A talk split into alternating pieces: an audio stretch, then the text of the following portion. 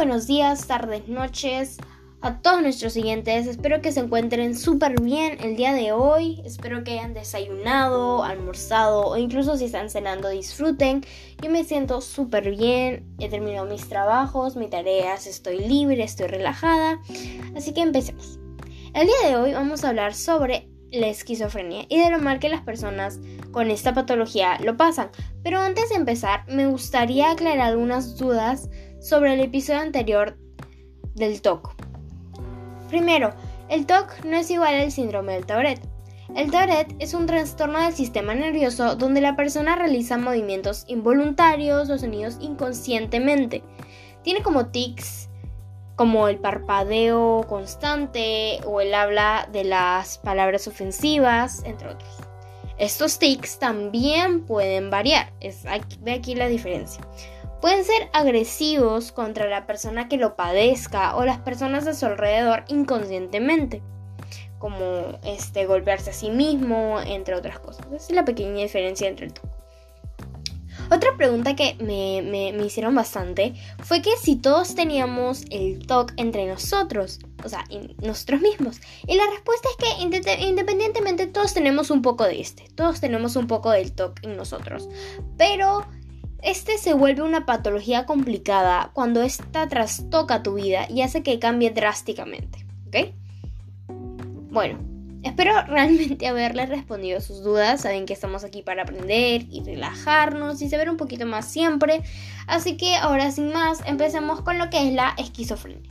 Bueno, la esquizofrenia es un trastorno mental en el cual la persona se desconecta de la realidad y presenta alucinaciones, delirios, incluso las actitudes y el comportamiento de esta cambian drásticamente.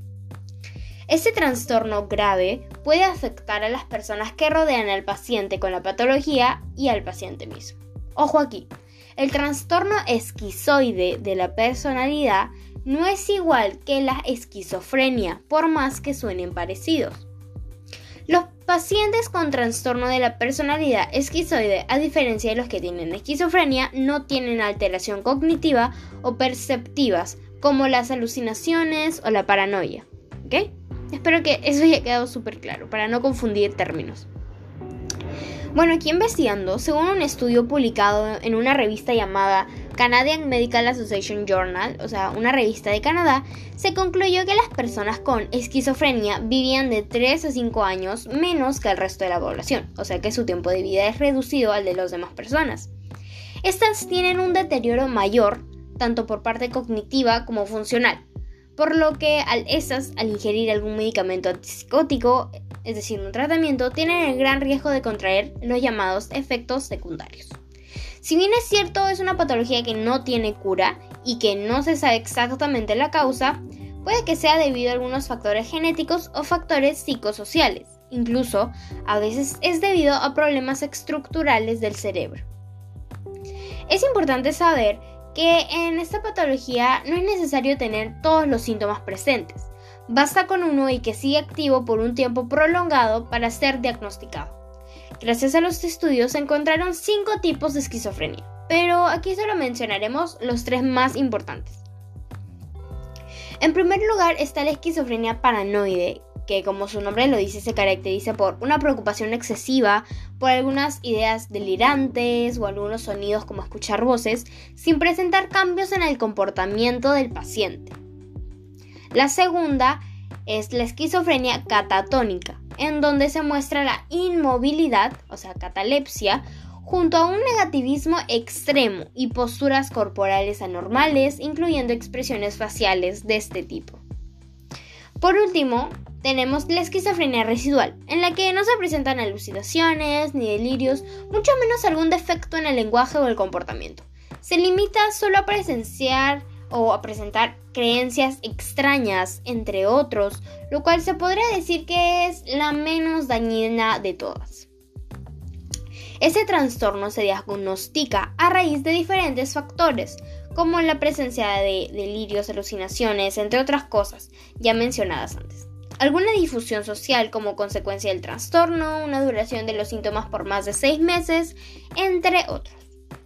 Justo investigando sobre el tema, encontré dos cortometrajes que me parecieron súper interesantes. Se los súper recomiendo. Lo único que tienen que hacer es súper básico. Buscar en la, en la, plataforma de YouTube cortometrajes de esquizofrenia y le van a aparecer un montón. Y de seguro con la descripción que les voy a dar de los dos que he visto, los, los encontrarán y me compartirán si realmente sintieron lo mismo que yo. En el primero se representaba la esquizofrenia en donde un muchacho caminaba normal, pero aparecían personas sin rostro identificado que pasaban por su costado o que le hablaban y llega un punto en donde el paciente ya no soportaba aquellos delirios y alucinaciones que tenía que medicarse y fue un claro ejemplo de lo que pasa en las personas con este trastorno que es tan fuerte que tienen que recurrir a la medicación, ¿no? El segundo cortometraje que observé fue un ejemplo de esquizofrenia paranoide, en donde había una señora que veía a una niña o sentía que alguien la observaba, ¿no? Pero cuando le pero nunca la encontraba. Y tanta era la desesperación que aparecían escenarios irreales. Incluso la señora se llegaba a dañar a sí misma por la necesidad de saber de quién era la voz y por qué la observaba, ¿no? A decir verdad, hubo mucha, mucha realidad. Hasta incluso al verlo me dio escalofríos, de verdad. Fue muy, muy fuerte y me, me hizo darme cuenta cómo se sienten las personas con, con esta enfermedad. Les súper recomiendo que busquen y les saldrá una infinidad de estos. El verlos les dará una corriente eléctrica por todo el cuerpo y se sentirán un poco, un poco inquietos, un poco con escalofríos porque la propia patología es así, ¿no? Así que les súper recomiendo que vean estos cortometrajes, que investiguen un poquito más si es que ustedes deseen, si les atrae esta patología y me cuenten y comenten sobre esta a sus familiares para que podamos saber un poquito más porque a veces se creía que la esquizofrenia era contagiosa y no, pues no. Entonces les recomiendo que se informen y que informen a los demás también. Bueno, eso es todo por el día de hoy. Así que espérennos el próximo viernes con el siguiente bloque de la bipolaridad, el cual ya es el último en el que decimos ejemplos de enfermedades y pasamos con la segunda parte sobre eh, si es, se heredan o no se heredan. Así que ya estamos próximos a terminar toda esta sesión. Así que otra vez les repito, muchas gracias por su tiempo y espero que lo hayan disfrutado. Así que hasta la próxima. Hasta luego.